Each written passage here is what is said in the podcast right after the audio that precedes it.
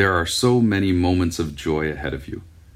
That trip you always wanted to take, a first kiss with someone you really like, the day you get a job doing something you truly believe in. All of these things will happen to you. Enjoy each and every one. I hope that you live your life, each precious day of it, with joy and meaning. I hope that you walk without pain and that you are grateful for each step. And when the challenges come, I hope you remember that anchored deep within you is the ability to learn and grow. You are not born with a fixed amount of resilience. Like a muscle, you can build it up, draw on it when you need it. In that process, you will figure out who you really are, and you just might become the very best version of yourself. Class of 2016, as you leave Berkeley, build resilience. Build resilience in yourselves. When tragedy or disappointment strike, you know that you have the ability to get through absolutely anything.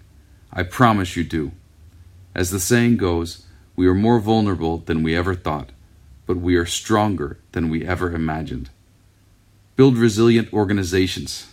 If anyone can do it, you can because Berkeley is filled with people who want to make the world a better place. Never stop working to do so, whether it's a boardroom that is not representative or a campus that's not safe. Speak up, especially at institutions like this one, which you hold so dear. My favorite poster at work reads Nothing at Facebook is someone else's problem. When you see something that's broken, go fix it. Build resilient communities. We find our humanity, our will to live, and our ability to love in our connections to one another.